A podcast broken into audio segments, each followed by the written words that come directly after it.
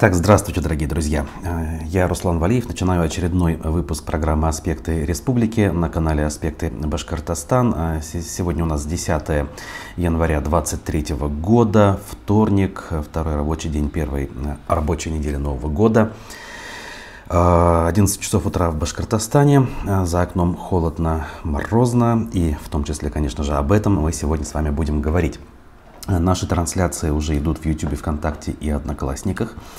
А, Все на месте. А, ваши комментарии, а, значит, лайки тоже, кстати говоря, на месте. Тут целый ряд. Сейчас прямо таки с них и начнем, наверное.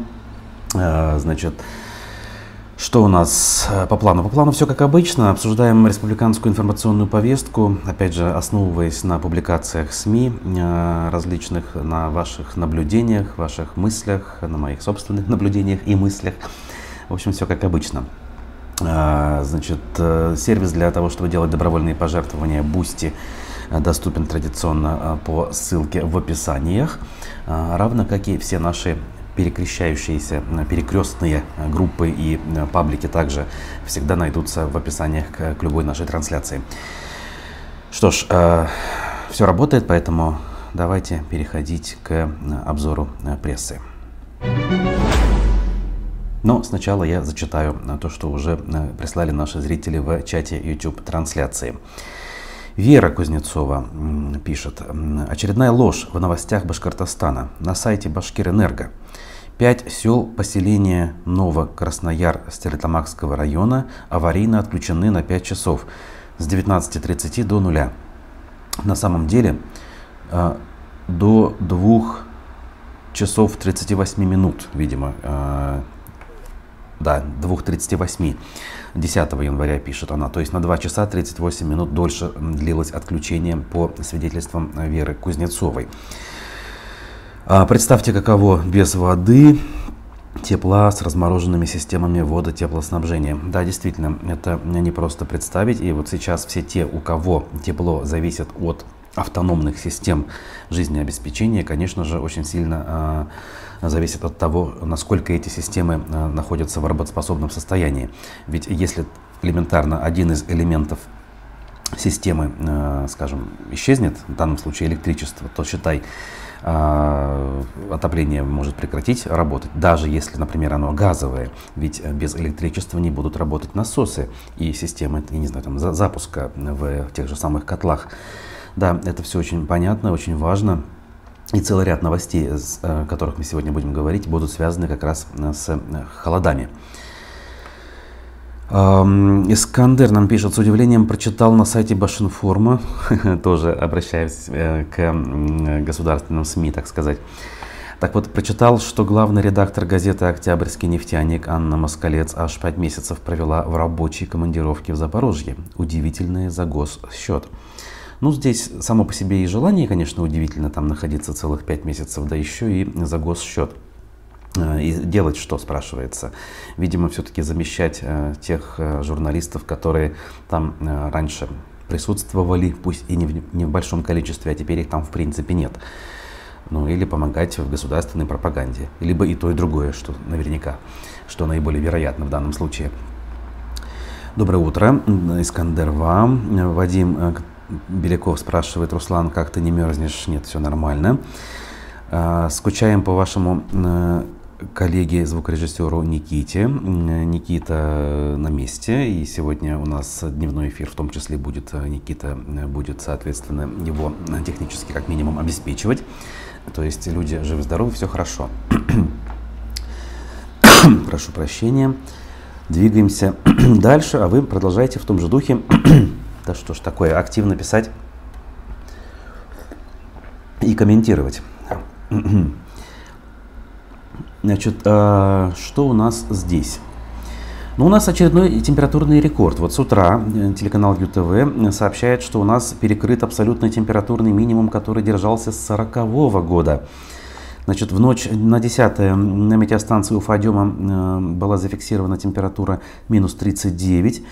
Предыдущий рекорд держался, как я уже сказал, с 40 -го года и составлял 38,4 градуса. Э, вчера, накануне а также был рекорд э, новый установлен, тогда было 39,1.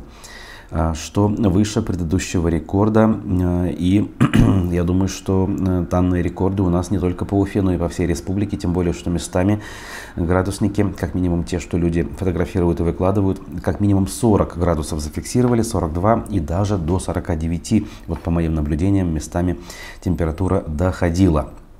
Ну, надо сказать, за тот период э, моей жизни, что я провел в Уфе с 99 -го года, таких температур, конечно, ни разу не наблюдал. Поэтому и новостей, как я уже сказал, на эту тему много. Но давайте обо всем э, по порядку. Значит, то, что обледенела так называемая умная теплая остановка вчера, не написал только ленивый. Ее не могут отремонтировать около трех месяцев – сообщила телеканалу ЮТВ э, местная жительница.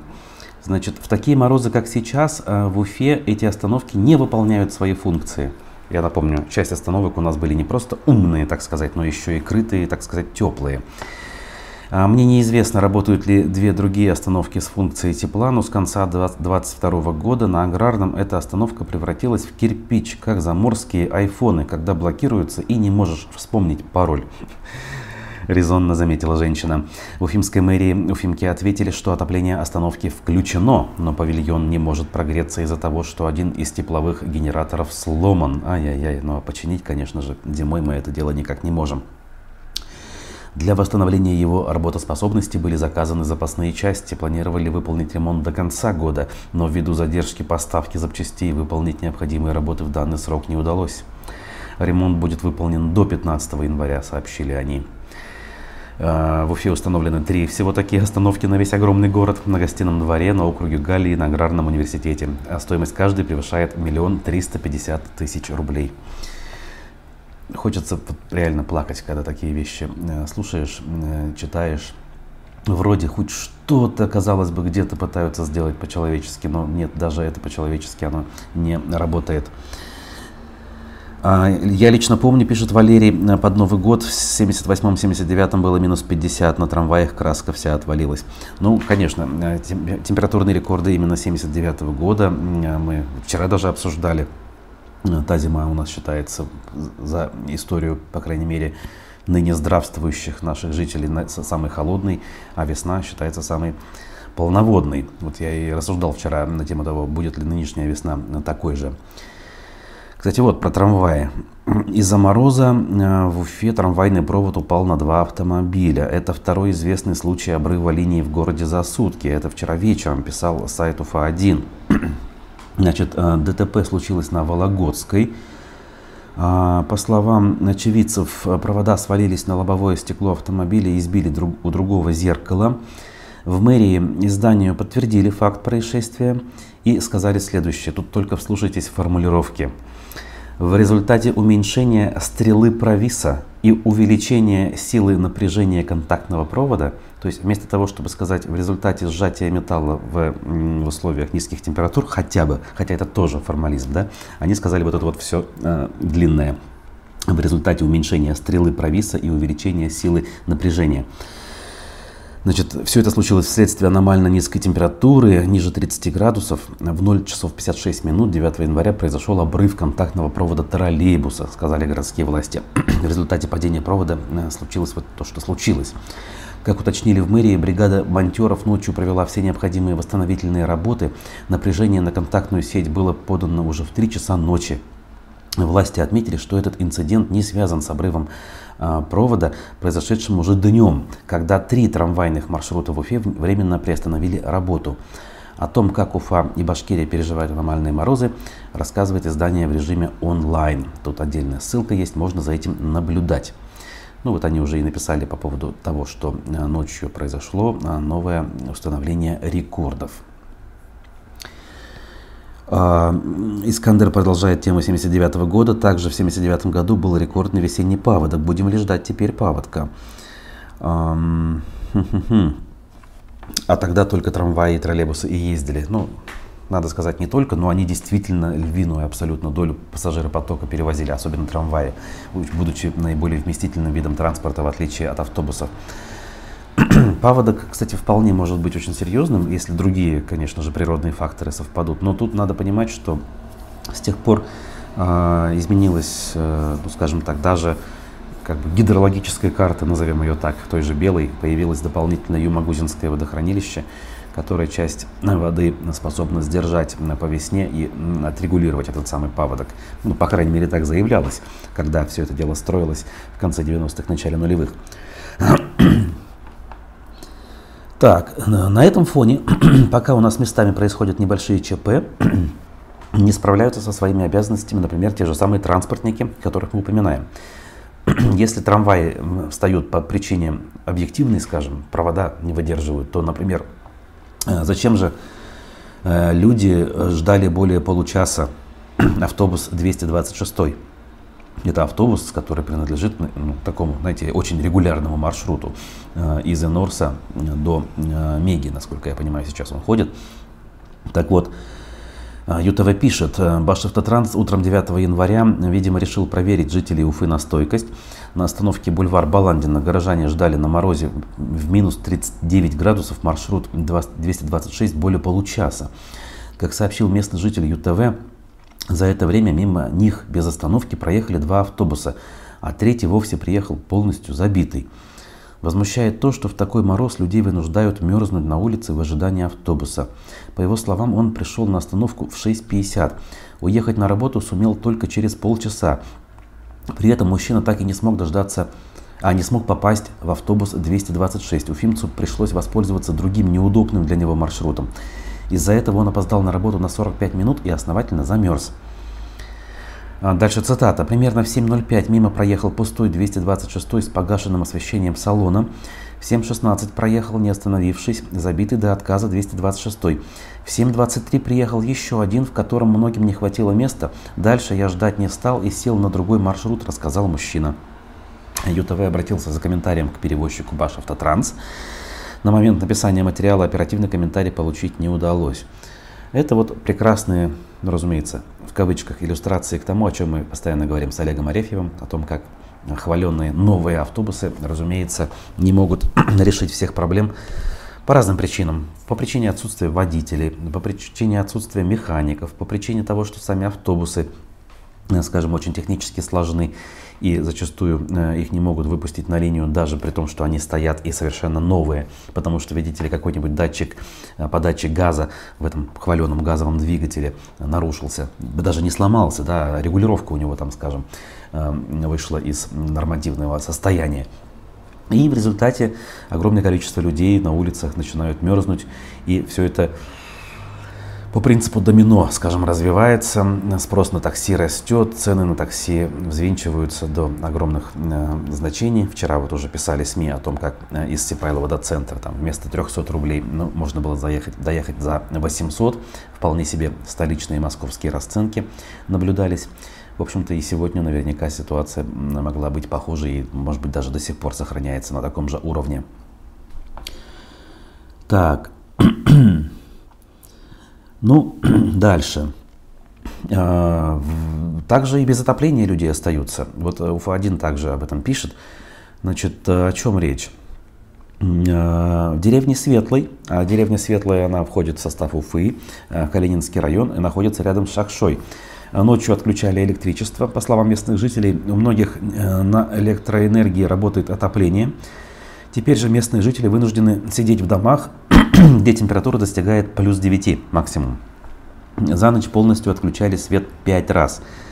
Отопление либо напрямую, либо косвенно зависит от электричества. В домах плюс 9-12, пишут они. А накануне из-за сильных холодов жители деревни Нагаева попросили меньше потреблять электроэнергию. Мы вчера об этом говорили. Энергетики предупреждают, если нагрузка продолжит расти, то им придется на время отключать часть потребителей. В связи с этим просим умеренно потреблять электроэнергию. Тогда сказали энергетики. Ну вот новых сведений о том, э, как там дела обстоят, у меня нет. Э, поэтому, если что-то знаете, пишите, сообщайте. Так, эм, на транспорте, в том числе междугороднем, в эти морозы происходят тоже не самые приятные события. Причем даже на новеньких хваленных поездах э, «Орлан», которые курсируют между Уфой и э, Оренбургом.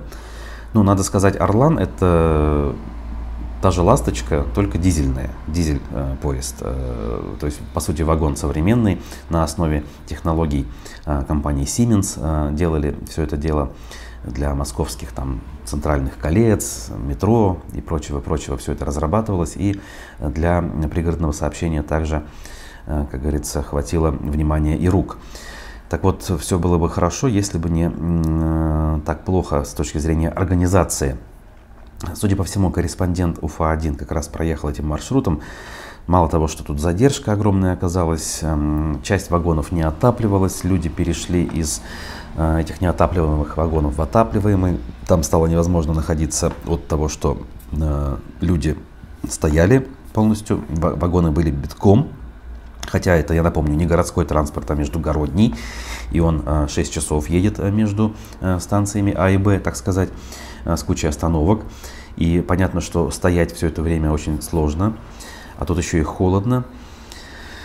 Плюс нумерация очень странное явление, то есть соединяют два состава в один, вроде бы хотят как лучше, чтобы люди поместились, но нумерацию не меняют, и у людей получается, например, билет во второй вагон, на второе место и у них есть возможность выбрать э, в реальном втором вагоне и во втором вагоне прицепленного э, состава. И, соответственно, почему так делается? Ведь люди начинают между собой разбираться, э, возникает сумятица лишняя, скандалы возникают в конце концов. В общем, очень такая красноречивая и в некотором смысле показательная история на целый, на целый 10-минутное чтиво да, с фотографиями, видео и так далее. На УФИ-1 можете ознакомиться. Так, вчера снова Нагаева отключалась, в общем, почти каждый день, сообщает нам Вадим Беляков. Ну, надо полагать, э, в условиях мороза э, потребление жителей все-таки не сократится, как бы их ни призывали. Люди до последнего, пока электричество есть, пытаются обогреть собственное жилье собственных детей. А, соответственно, энергетики на это реагируют и отключают, дабы э, резервы не подошли к нулю, так сказать. А дальше. Согнали вагоны, понятно. Э, власти Башкирии, обратимся к медиакур сети, а, призвали жителей пускать животных на обогрев во время лютых морозов. Об этом сообщается в телефонограмме отдела биологической и санитарной защиты Уфимского района. Значит, они обратились к руководителям муниципальных учреждений и юридических лиц. Значит, э, в документе звучит просьба по возможности обеспечить замерзающим животным обогрев в тамбурах, в тамбурах магазинов, в пристройках и иных помещениях в связи с ухудшением погодных условий и экстремальным понижением температуры воздуха.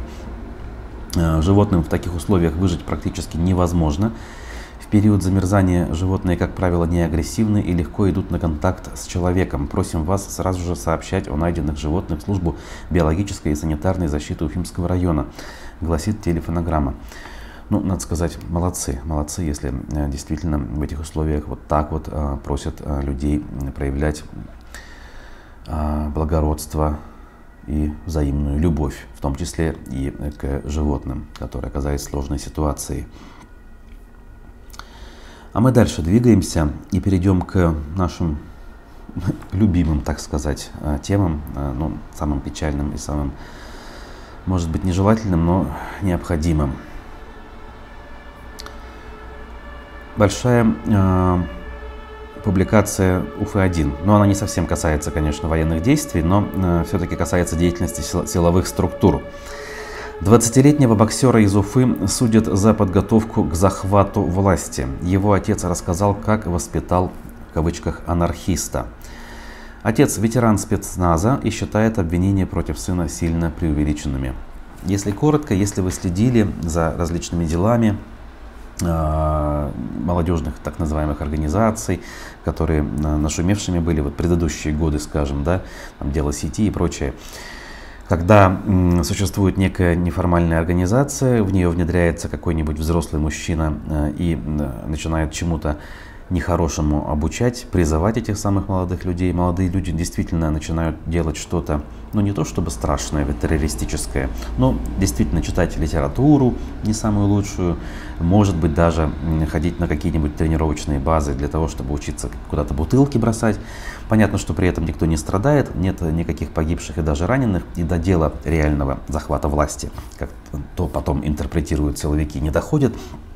Самое главное, когда возбуждается дело против молодых людей, тот самый провокатор, который э, подошел к ним со стороны, внедрился, скажем так, в их среду и все это дело организовал, оказывается ключевым свидетелем и получает защиту, и в принципе проходит по особым условиям и даже статью не получает. Короче говоря, подобного рода дела, как правило, вызывают очень стойкую ассоциацию с тем, что это всего лишь, э, скажем так, э, стремление выслужиться, и, соответственно, а, повинуясь так называемой палочной системе, а, повысить статистику, соответственно, получив дополнительные звания регалии, а, записи там, в трудовую книжку, премии и прочее, и прочее. Так вот, в уголовном деле пятерых парней, пятерых парней, которых судят по обвинению в преступлениях террористической направленности, есть моменты, вызывающие вопросы, справедливо пишет УФА-1. Следствие утверждает, что обвиняемые, совсем недавно достигшие совершеннолетия, ожидали в России в 2024 году беспорядков, как на Украине, и готовились к грядущим событиям, чтобы захватить власть. Чем больше изучаешь материалы, тем четче проявляется параллель с другими нашумевшими историями, когда подростки оказывались на скамье подсудимых, а потом их э, э, сажали в тюрьму. В каждом случае фигурирует один или несколько мужчин, оказывавших влияние на преступников, так называемых но оставшихся под защитой правоохранительных органов.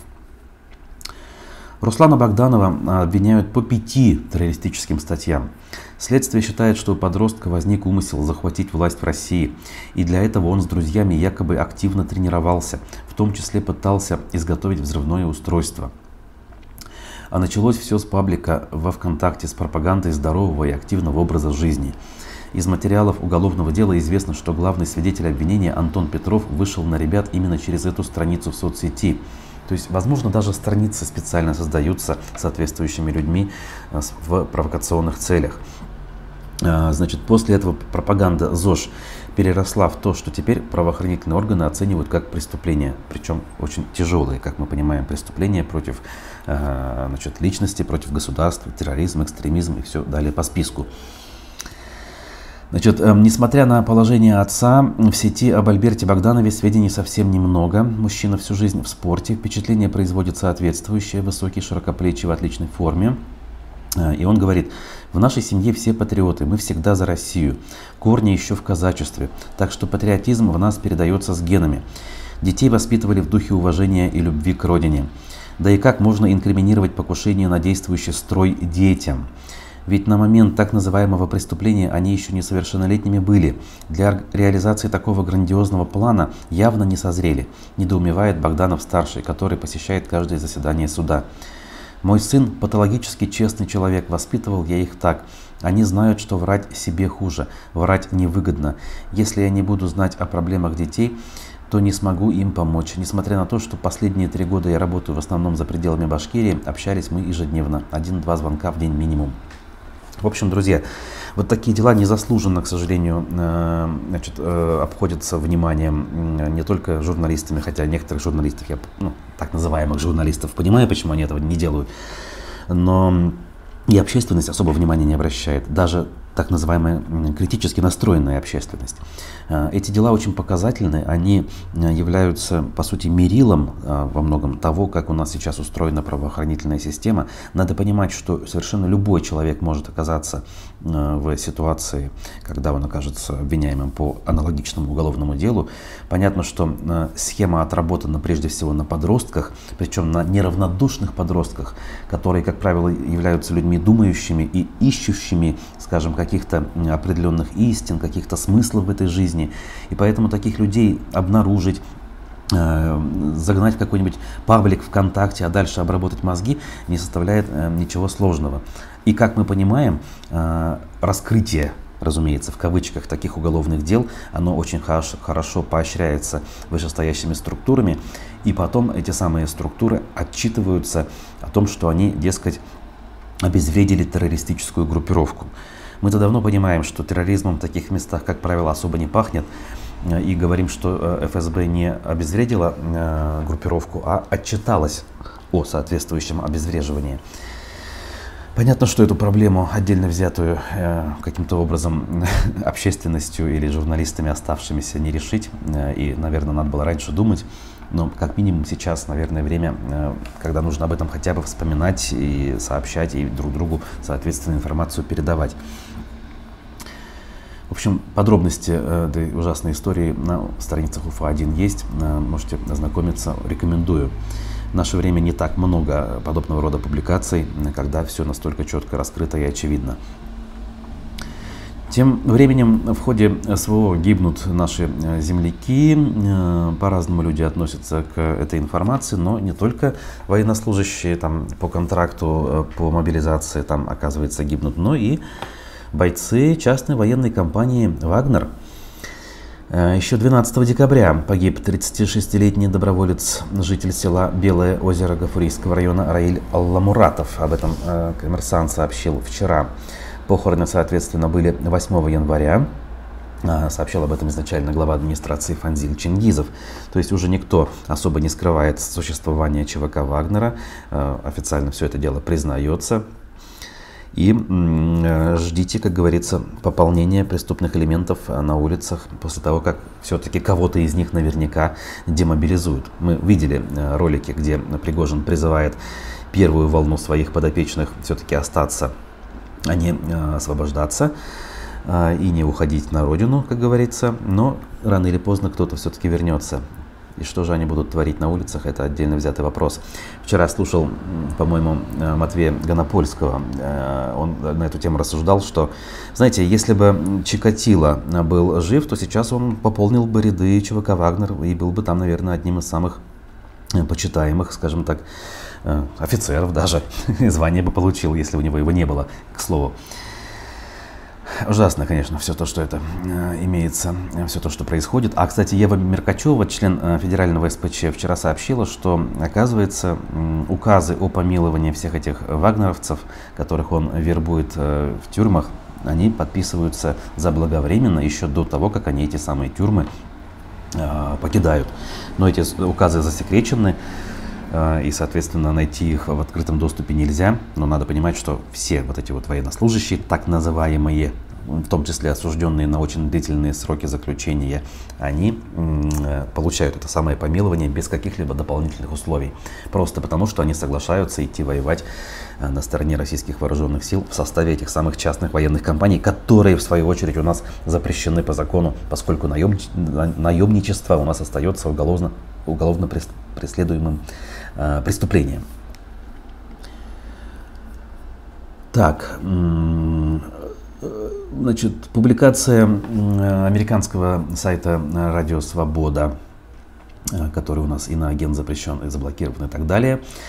Эксперты о том, как Ради Хабиров пытается заместить провалы в управлении регионом поддержкой войны с Украиной. Абсолютный неумеха. Э, заголовок такая вот цитата вынесена.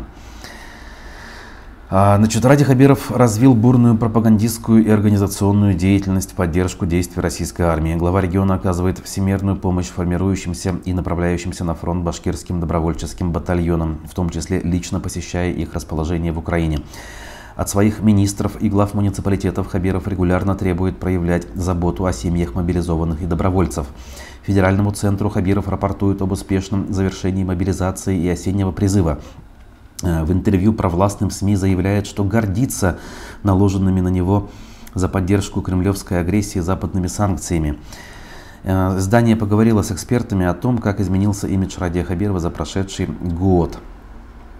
Значит, опросили здесь многих наших, в том числе спикеров, в частности, политтехнолог Андрей Паталийцин высказался. Значит, э, довольно-таки любопытно.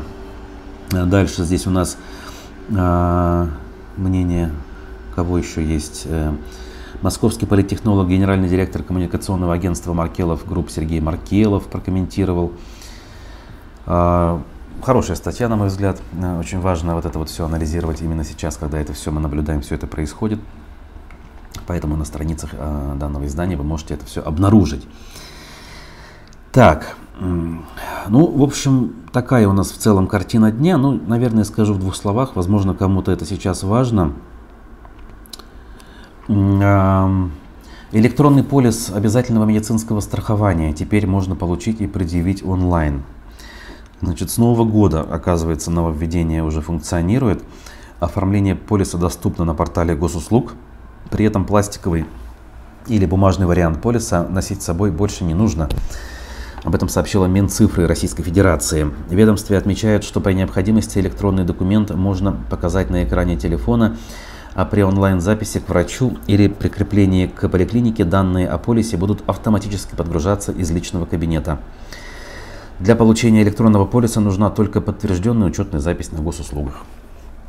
В общем-то, опять же, если важно, можете воспользоваться.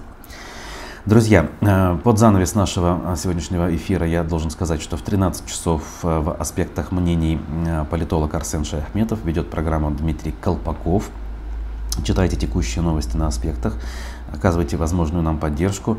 С учетом активности на некоторых э, околовластных и околосиловых телеграм-каналах, э, критикующих, э, собственно, например, мою деятельность, можно заподозрить всякое. Но пока вот мы с вами, поэтому давайте держаться вместе. Берегите себя, берегите своих близких, друг друга в конце концов. Увидимся. Хорошего дня. Пока.